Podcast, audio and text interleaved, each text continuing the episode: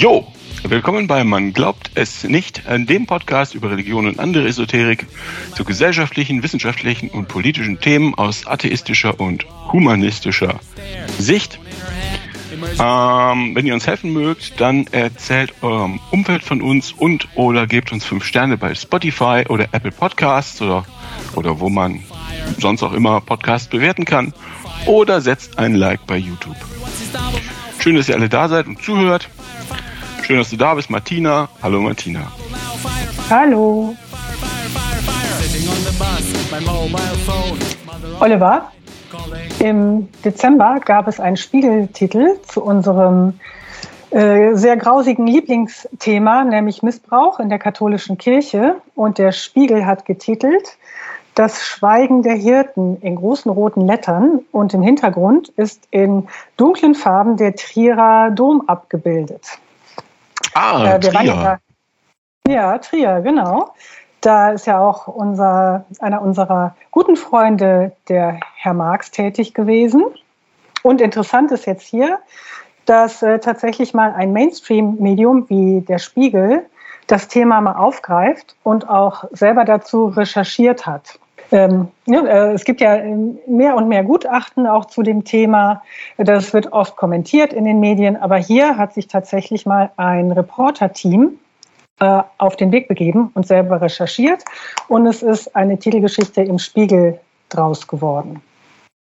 Als, als Verantwortliche für Missetaten werden hier genannt äh, der Stefan Ackermann, Papst Franziskus äh, und auch der Reinhard Marx, ne, Papst Franziskus äh, dem hier auch eine gewisse Mitschuld gegeben wird oder der hier thematisiert wird in diesem Artikel. Interessant ist halt, wie ich finde, wie jetzt so ein Medium damit umgeht und so eine Geschichte erzählt. Weil wir haben ja schon von Aachen das Missbrauchsgutachten uns angeschaut, äh, immer mal wieder kleinere Meldungen und wie gesagt, hier jetzt eine größere Geschichte, für die ja auch monatelang, wie es hier steht, recherchiert wurde.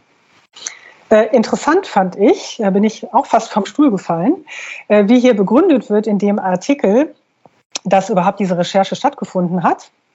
Hier steht, äh, im Grunde war diese Recherche ein Zufall, weil eine der Autorinnen aus dem Bistum Trier stammt und im Frühjahr 2021 einen Beitrag über das Schicksal einer bestimmten Person im Deutschlandfunk gehört hat. Äh, ein Einzelfall, so scheint es. Also da war ich sehr überrascht, dass durch einen Zufall diese Recherche entstanden ist, mhm.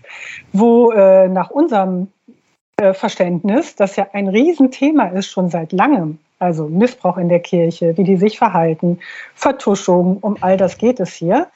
Und durch einen Zufall, weil jetzt eine Reporterin eben aus diesem Bistrum Trier, Trier kommt, wird da nochmal nachgebohrt. Äh, vielleicht ist das hier so gemeint, dass es eben deswegen Trier geworden ist. Hm, fand ich jedenfalls ein bisschen überraschend, dass es so halt zu so einer Recherche kommt. Aber das gut. wäre mir peinlich, wäre ich der Spiegel. Ich finde, ich, wie gesagt, ich fand das auch sehr komisch. Aber gut, so wird jetzt dieser Artikel hier aufgebaut. Und wie man sich das jetzt auch eher in so einer Zeitschrift vorstellt, werden, wird das Ganze an persönlichen Schicksalen aufgehängt. Mhm. Dieser Fall, den die Reporterinnen, das sind ja mehrere, da wird ja so ein Team losgeschickt, hier meinen, ist der Fall einer Frau, ähm, Frau Weißenfels. Ich glaube, das ist auch wirklich der richtige Name von ihr. Äh, und es geht also in dem Fall gar nicht um Kindesmissbrauch. Das ist jetzt hier nicht der erste Aufhänger. Äh, sondern der Fall dieser Frau, die wohl sehr äh, gläubig war und die dann von einem Priester, äh, der wahrscheinlich für sie da zuständig war, also wie gesagt, sie war sehr gläubig, 20 Jahre älter, der hat dann angefangen, sie mit Küssen zu überfallen und auch zu sexuellen Handlungen zu nötigen, wobei sie aber über 18 war. Also das war jetzt kein Kindesmissbrauch, aber man könnte jetzt sagen, ein Missbrauch schutzbefohlener sozusagen. Äh, sie ist dann von, dem, von diesem Pfarrer äh, schwanger geworden und der hat ihr gesagt, du musst abtreiben. Ach. Wenn man es jetzt aus Sicht der Kirche sieht, geht das ja gar nicht. Ne? Also man kennt die ganzen Diskussionen um das ungeborene Leben. Also er hat gesagt, du musst abtreiben, sonst können wir nicht zusammenbleiben er hat gesagt, so, wenn du das dann machst, dann kannst du zu meinem Freund gehen. Pass auf, es geht noch weiter. Du kannst hier zu meinem Freund gehen, zu dem anderen Priester und bei dem kannst du dann einfach das Ganze beichten. Dann ist wieder okay. Ne? Hier hast du noch einen Rosenkranz. Oh. So, die Frau geht, die junge Frau, muss ja sagen junge Frau, ne? Äh, geht dann zu diesem Beichtpriester, also dem Kumpel von demjenigen, der sie auch nachher noch über Jahre sexuell nötigt und sagt dem, ich konnte es nicht. Die ist ja hochgläubig, auch diese Frau. Ich bin aus der Praxis rausgelaufen. Äh, ich habe das Kind noch. So, und dieser Beichtpriester hat dann, ich zitiere aus dem Artikel, der Beichtpriester habe eine Kerze angezündet und ihr gesagt, sie müsse abtreiben. Dann habe ihr beide Hände auf den Kopf gelegt und ihr die Absolution erteilt. So spreche ich dich los von deinen Sünden. Im Namen des Vaters, des Sohnes und des Heiligen Geistes. Amen. Also so ging die mit dieser jungen Frau äh, um. Sie konnte sich dem Druck dann nicht mehr äh, widersetzen, hat dann abgetrieben. Das war für sie furchtbar. Äh, sie dachte, sie liebt diesen Priester. Ich meine, der war auch, also der sie da sexuell genötigt hat. Ne? Es kam dann immer weiter zu sexuellen Übergriffen, oft mal ganz schnell hier auf dem Gang und so weiter. Dieser Priester sagte halt, er sei sexsüchtig und er könnte da nichts, nichts gegen machen und sie müsste jetzt da entsprechend ihm zu Diensten sein. Ja, das das total viel Sinn. Fall. Ja, aber warte mal, ähm, ja. also ich bin vielleicht ein bisschen altmodisch, aber von Küssen wird man ja nicht schwanger. Ne? Nee, das ähm, ist ja ähm, weitergegangen. Aber das, das klingt doch so, ähm, als wären die alle nicht besonders überrascht von der ganzen Sache, sondern es hätten die da schon eine Methode aufgezogen. Ne? Ja, wie man solche, äh, wie soll man sie nennen, Priesterkinder wieder los wird. Früchte der Sexsucht. Ja, das wird ja immer weiter deutlich, dieses, ähm, ja, dass es natürlich eine systemische Geschichte war und auch ganz viel stattgefunden hat. Bei dem Artikel ist halt auch interessant, dass hier nochmal eben nicht nur, das heißt nur, weißt was ich meine, auf Kindesmissbrauch eingegangen wird, sondern diese ganzen Machenschaften und der Artikel bekommt dann wirklich noch so einen interessanten Twist, weil also jetzt wird halt diese, diese, das Beispiel dieser Frau wird geschildert. Warum wird das geschildert? Weil die Frau sich wehrt. Nach, mhm. nach Jahren äh, merkt sie, Therapien, ihr Leben ist natürlich durch, ich meine, das, das ist das für eine Geschichte, ne? Wie gesagt, die ist nach wie vor sehr gläubig. Ne? Eine Abtreibung für sie deswegen auch eine Katastrophe. Äh, wurde ihr klar, dass sie missbraucht worden ist und sie prozessiert dagegen. Die geht dagegen an. Sie hat geschrieben an die ganzen Verantwortlichen, auch an den Herrn Marx, über einen Anwalt und so weiter. Also sie wehrt sich und sie wehrt sich nach wie vor und möchte da ihr Recht bekommen. Und sie ist laut. Ne? Das ist wahrscheinlich das, was so selten genau. ist. Und sie ist auch ähm, hier eine Frau. Es ist eine Abtreibung, was halt gar nicht geht, ne? in dem Zusammenhang, dass da Priester entsprechend äh, auch dazu aufrufen. Ne? Also sie wehrt sich und deswegen ist dieser Fall entsprechend auch hier der Aufhänger und hat es dann auch in den Deutschlandfunk erstmal geschafft. So, hier steht, zwei Bischöfe waren zu jener Zeit verantwortlich, als Karin Weißenfels Konsequenzen forderte, Stefan Ackermann, der das Bistum Trier seit 2009 leitet und äh, ja auch inzwischen der äh, Beauftragte ist ne, für den sexuellen Missbrauch Minderjähriger in, äh, in der Kirche. Ne? Und äh, sein Vorgänger leitete ja auch vorher das, äh, das Bistum, also zu der Zeit, wo das Ganze auch schon irgendwie bekannt war oder sie da auch schon angefangen hat, entsprechend sich zu wehren. So, das heißt, so die Reporter gehen davon aus, dass die das irgendwie auch wussten.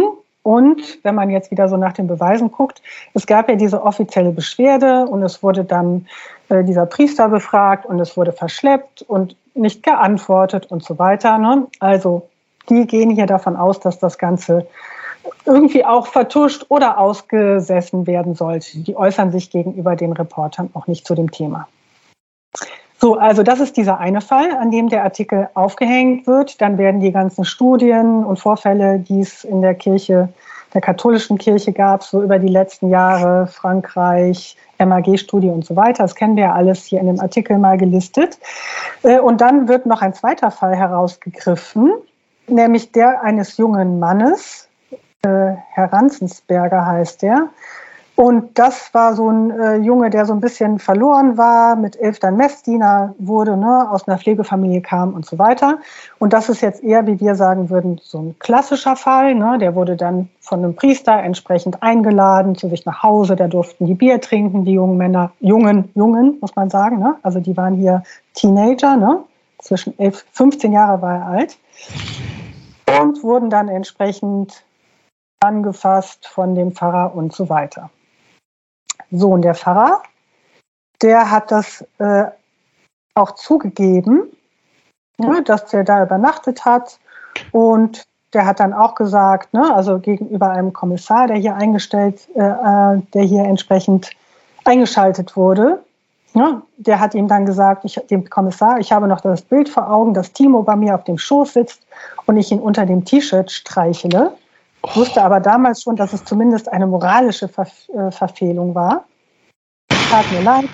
Nee, er tat mir leid und deswegen sagte ich mir, sei du ihm wenigstens gut. Man wieder auch diese Einstellung sieht, man tut denen ja was Gutes ne? und kümmert sich um die. Oh. So, die Staatsanwaltschaft äh, ist dann tätig geworden. Oh, wow. Ja, hat natürlich das Bistum Trier auch informiert das Bistum befragt den Priester und dort hat er dann alles geleugnet. Hm? Behauptet das mhm. Bistum jetzt? Ja, ja, wie auch immer. Ne? So, das, die Geschichte geht noch weiter. Äh, da ist dann irgendwie nichts draus geworden. Das Bistum Trier beantwortet keine Fragen und so weiter. Einige Zeit nach der Vernehmung im Herbst 2006 fand, äh, fand ein Jugendfußballturnier in der Gegend statt. Und da sieht der Kommissar der mit dem Fall da betraut war, eben jeden Pfarrer, der den äh, kleinen Timo da unterm T-Shirt gestreichelt hat, als Betreuer einer Jugendfußballmannschaft. Oh, so, der Kommissar. Und hoffentlich platzt ihm der Kragen. Ja, der Kommissar ruft beim Bistrum Trier an und sagt, es kann nicht sein, dass dieser Mann eine Jugendmannschaft betreuen darf. Das ist ja wahrscheinlich der Grund, warum er sie gewarnt hat vorher und dass sie den aus dem Verkehr ziehen. Ja, na klar. Mhm. Ja, und äh, der Kommissar nun wird von seinem Vorge Vorgesetzten darauf angesprochen auf den Anruf, weil sich das mhm. Bistum nämlich darüber beschwert habe. Mhm.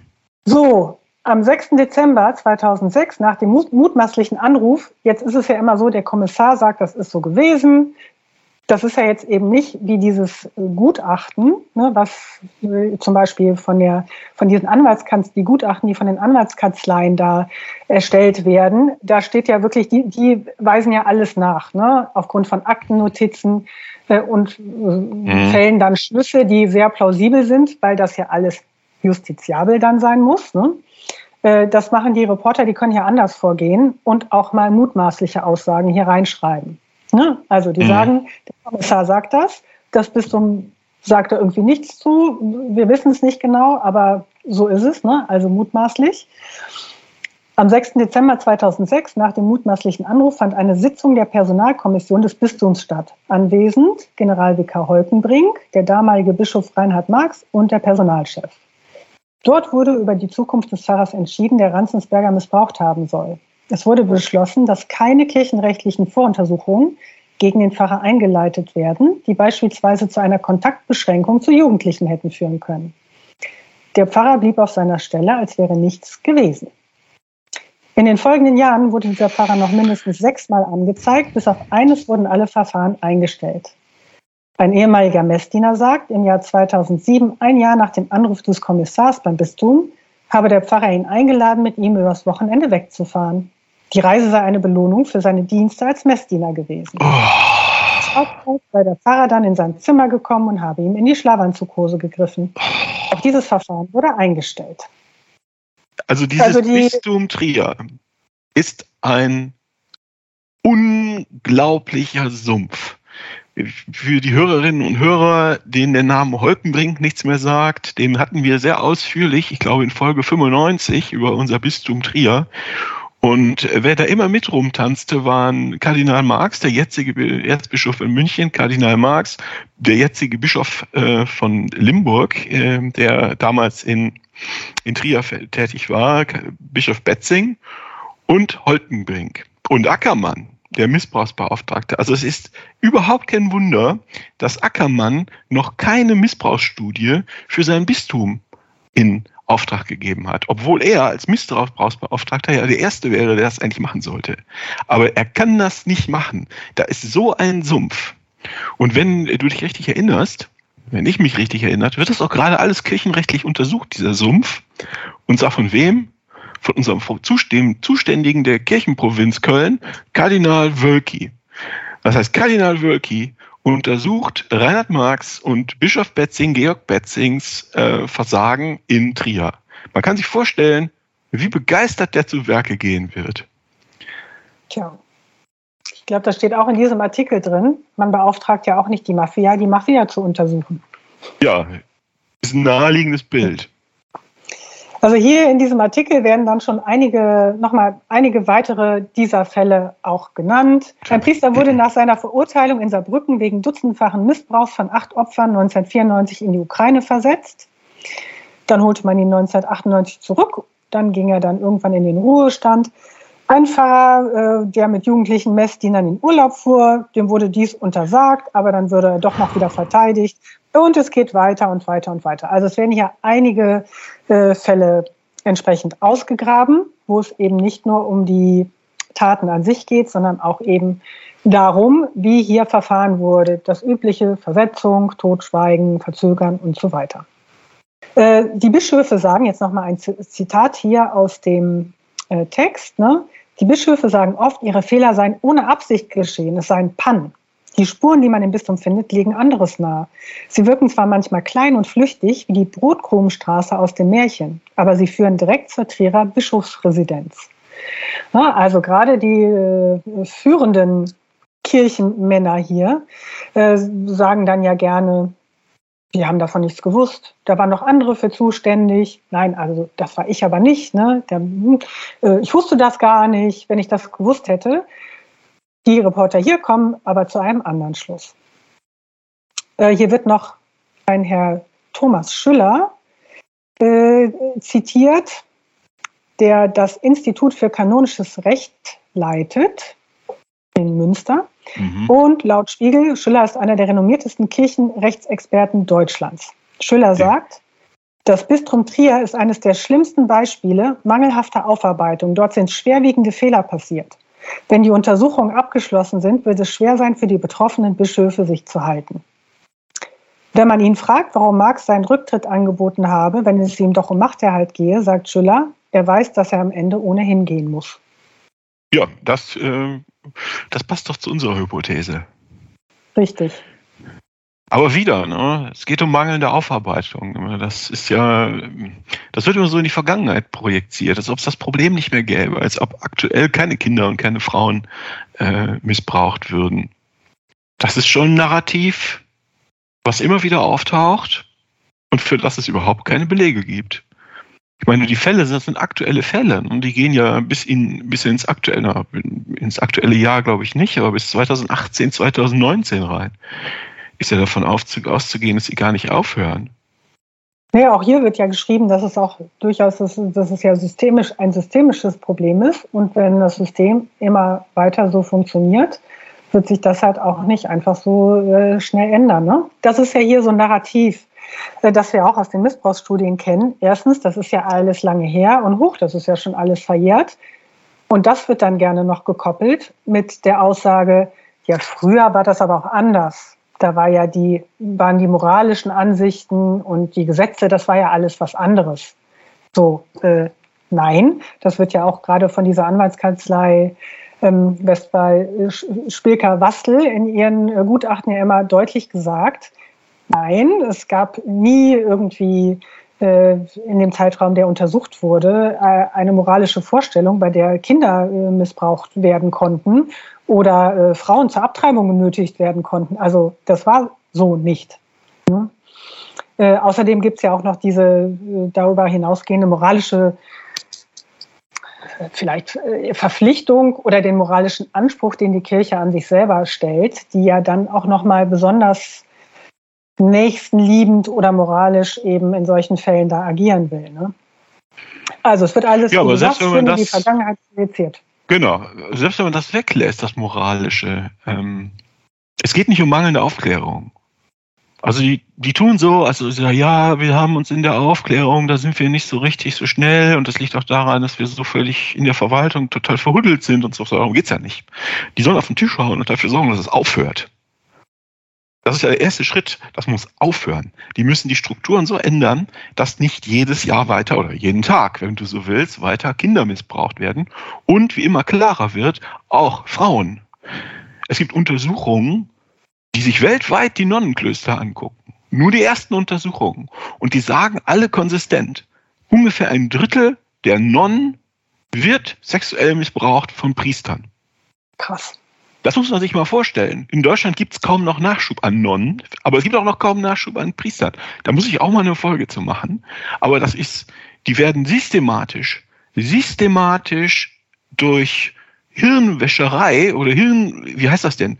Ähm, Hirnwäsche dazu gebracht, dass sie sich als kleines Sache, fast, als dass ihr Ego weggeht, dass sie, dass sie nur noch eine, dass sie quasi fast nur eine Sache sind, dass sie der Kirche gehören. Die Kirche gehört den Priestern. Sie müssen der Kirche äh, zu Willen sein. Die müssen den Priestern zu Willen sein. Und sie können sich nicht mehr wehren, weil sie die Sprache komplett verloren haben darüber. So, das hat der Tilma gesagt. Ne? Wer keinen Bock auf Kinder hat, der nimmt sich halt die Nonnen. Naja, und was passiert dann? Schwanger werden können die ja nun auch, ne? Ja, natürlich. Offensichtlich gibt es da ja so eine Art äh, ähm, Rattenlinie ähm, für, für ja, ähm, im, im Rahmen dieses Vorgehens äh, erschwangerte Nonnen ne? oder erschwangerte Frauen. Also ist wirklich ärgerlich. Ist wirklich ärgerlich. Entschuldigung, das war der Ausbruch Nein. des Tages. Jetzt du wieder. Mal gucken, wie viele noch kommen. Na, jedenfalls ähm, geht der Artikel so weiter, dass die Reporterin, also erstmal sagen die Kirche, ne, die äh, geht nach der 3Z-Regel vor, das ist ihr Eindruck. Ne? Also Zugang, der Zugang wird verweigert, ne? man kann keine Unterlagen einsehen, die antworten hier dem Spiegel überhaupt nicht, ne? also gar nicht, keine Reaktion. Ähm, es gibt, die Zuständigkeiten werden hin und her geschustert. Ne? Ich weiß nicht, der war zuständig. Nee, nee, ich weiß nicht, der war, das wusste ich ja gar nicht. Ne? Da hat der den Fehler gemacht. Und das dritte, äh, das Spielen mit der Zeit. Ne, was wir ja auch schon ganz oft gesehen haben, dass dann erst nach zehn Jahren irgendwie das Ganze dann irgendwie weitergeleitet wird und in der Regel sind die dann, ist das dann schon verjährt oder der Priester ist schon gestorben oder was auch immer. Hm? Also das scheint hier so eine Vorgehensweise zu sein. Dann gehen die Reporterinnen jetzt noch in die äh, zu so betroffenen Verbänden und hören sich weiter um und sprechen mit vielen Leuten. Und hier ist, wie finde ich, das Interessante, dass irgendwie ganz klar wird, dass das normal war, dass sich die Priester so aufgeführt haben, dass die die Kinder angefasst haben, dass sie die Frauen bedrängt haben. Also überall so schreiben das hier jetzt die Reporterinnen, äh, überall, wo man sich umhört, gibt es jemand, der äh, in der Schule angefasst wurde. Hier berichtet eine Frau, äh, sie hatten da einen Priester in der Schule, ich weiß nicht genau, was er jetzt da unterrichtet hat, aber die Kinder hatten Angst. 67, um 1967 geht's hier wenn es zur Pause geschellt hat, stellte er sich an die Tür, aus der wir raus mussten, und griff sich wahlweise eins der Kinder. Und das wurde dann belästigt, betatscht in der Pause. Die hatten alle Angst, dass sie jetzt drankommen. Und das geht immer weiter, solche Geschichten. Ne? Die Eltern haben nichts gesagt, die Kinder haben sich nicht getraut, was zu sagen. Das wurde nicht ernst genommen von der Kirche. Also man merkt hier immer mehr, das war absolut Normalität. Da ist keiner davon ausgegangen, dass das nicht passiert dass die nicht irgendwie übergriffig wurden, dadurch, dass sie eben hier entsprechend so eine mächtige Stellung haben. Zum Beispiel, ein Opfer erzählt, ich habe noch als Teenager seinen Eltern von den Übergriffen berichtet. Sie hätten nichts unternommen. Ein Mann sagt, er habe seinem, seinen, Peinigern bei der Polizei, seinen Peiniger bei der Polizei angezeigt. Der Täter wurde später verurteilt. Im Dorf hieß es allerdings, das Opfer sei ein Lügner und Wichtigtuer, ein schwuler Hund. Es wurde so schlimm, dass die Familie umziehen musste. Also man sieht hier, ne, viele Opfer berichten, dass die Täter mächtige Unterstützer hatten. Oft sind es die Gläubigen selbst, für die die Priester den Zugang zum Himmel bedeuten. Äh, auch das habe ich in äh, einer der Missbrauchsstudien gelesen. Oder man hat es auch öfter schon mal gehört äh, oder gelesen, dass die, Priester, die Missbrauchspriester, also die nachweislich Kinder missbraucht haben, in den meisten Fällen ist es ja so, äh, dass die äh, Gläubigen, die Gemeinde voll hinter denen steht und ich will, dass die versetzt werden. Und das heute noch. Hm? Also das gab es, glaube ich, bei diesem Düsseldorfer Priester war das so. Äh, und hier scheint das auch eben so eine, ja, auch halt so eine durchaus üblich gewesen zu sein, dass man sich eben mit dem Klerus hier, mit dem Priester nicht anlegen will, ne, sondern eher dem Opfer nicht glaubt und so weiter. Also diese Weil Katholiken müssen, die müssen komplett gehirngewaschen sein. Ja. Das, das, ja. Die jahrzehntelange Hirnwäsche, jeden Sonntag dröhn, dröhn, dröhn, auf den Knien, Knien rumrutschen, das muss so einen Eindruck hinterlassen haben, dass, das, die, diese, dass es so pervers, dieses Denken so pervertiert worden ist, das Empfinden so pervers geworden ist.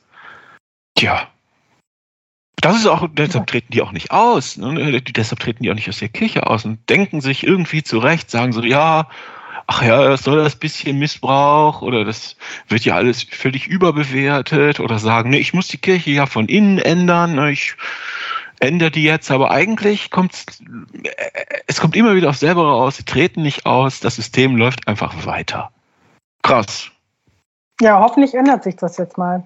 Also, wie gesagt, hier, das geht dann eben, dieser Artikel geht so über in eins äh, in eben diese, äh, diese Schilderung, dass sich die ReporterInnen hier überhaupt nicht mehr ähm, davor retten können, vor diesen ganzen Geschichten, die an jeder Ecke aufpoppen.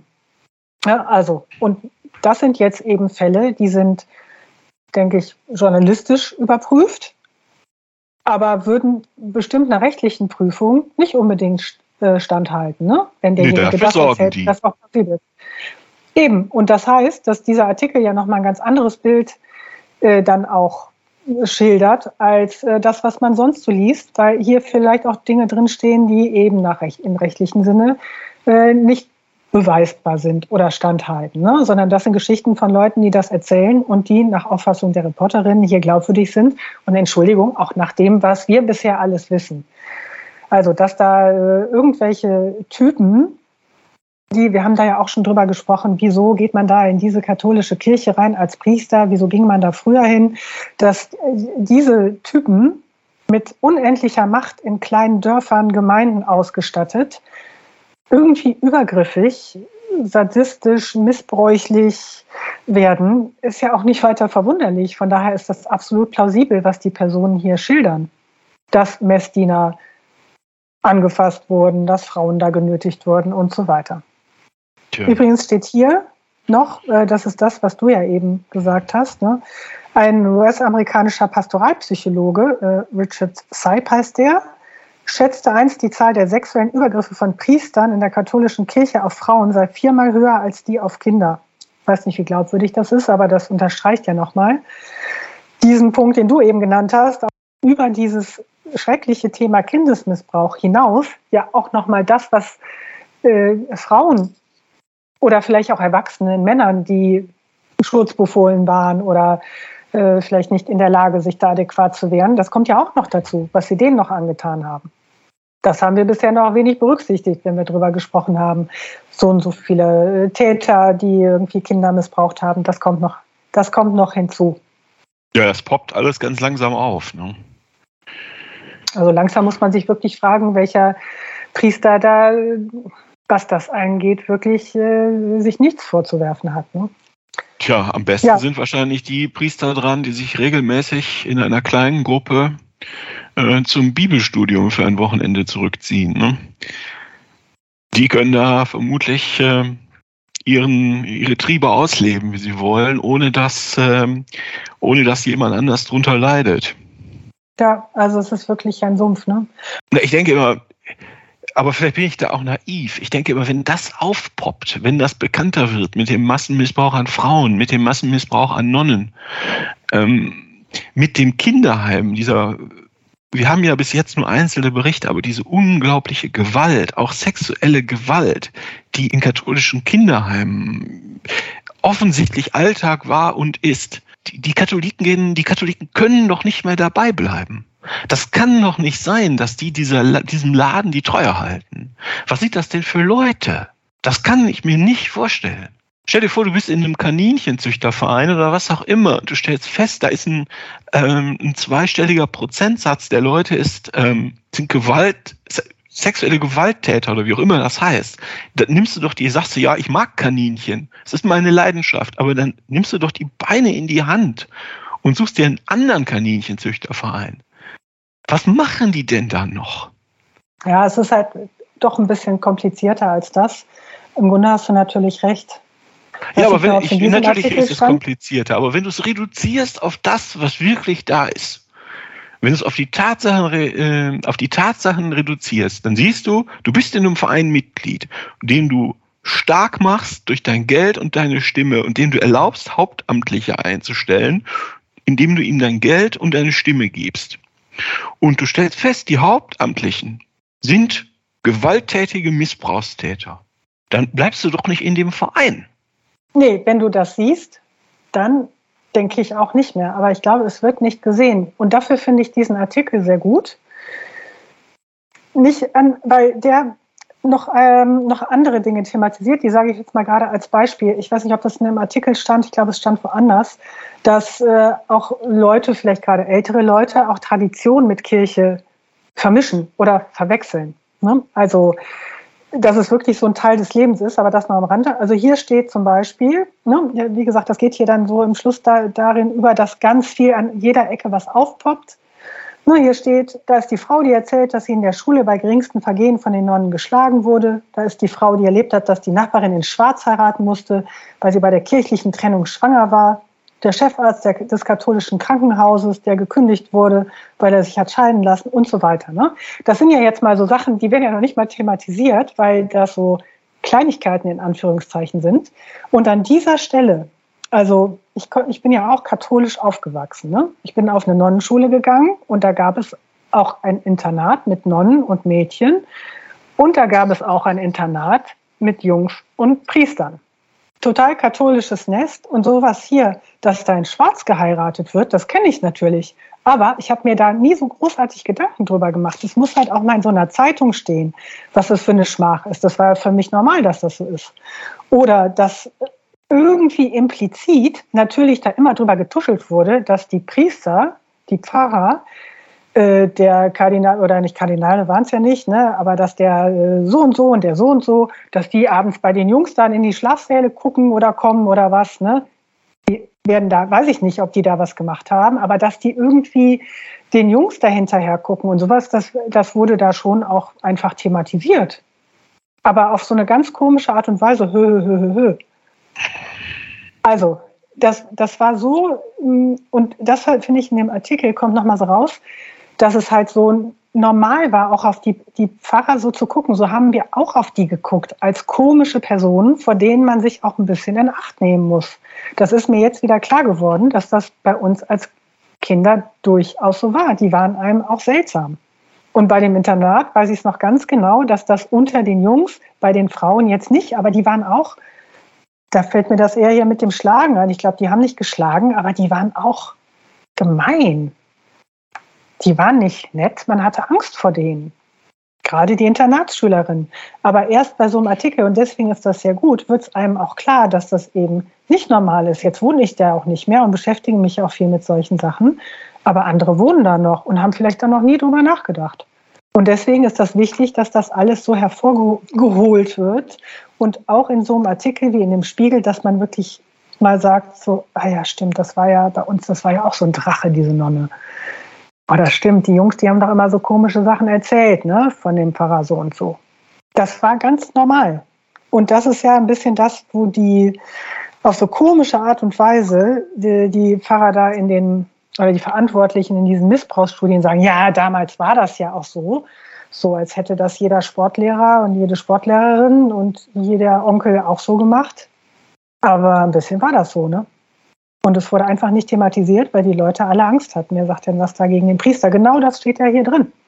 Da wird eher der, da wird eher der arme kleine äh, ähm, Junge da aus, der, aus dem Internat, ne, wenn der sagt, ja, aber der deckt mich da immer zu oder was, ne, oder dann guckt er immer rein, wenn wir am Duschen sind, ist jetzt konstruiert, ne, dann wird doch der fertig gemacht und nicht der Pfarrer. Das war doch damals nicht so. Das ist ja jetzt erst, dass das endlich mal gemacht wird. Und erstaunlich, dass wirklich so dieser Artikel, dass da mal so selber recherchiert wird, ich kann das kaum glauben, dass das nicht viel mehr gemacht wird. Ja, aber es liegt daran, dass es einfach keinen interessiert. Ja, aber das ändert sich ja jetzt. Ja, hoffentlich. Hoffentlich. Zunehmend. Dass das nicht normal ist, dass man so mit Leuten umgeht. Es war eine absolute Schreckensherrschaft. So, ich gucke nochmal, wie dieser Artikel hier endet. Der endet so ein bisschen komisch. Mit so einem, ich würde sagen, einer Person, die hier interviewt wird, über die man aber nicht sagen kann, wer das ist und so weiter. Ne? Äh, der da irgendwo, ich glaube, in so einem Altenheim ist. Ne? Und die dann irgendwie lacht und sagt, ja, vertuscht haben wir. Wird gesagt, das ist ein ranghohes Mitglied des Bistums. Der Name wird aber nicht genannt, ist ja journalistisch hier. Ne? Und wie man das Vertuschen nachweisen könne, fragt dann der Spiegel. Die Person sagt, man sei sehr gründlich vorgegangen. Wenn ein Priester gestorben sei, habe man sich die Akte angesehen und das Schlimmste rausgenommen, bevor sie ins Archiv gewandert ist.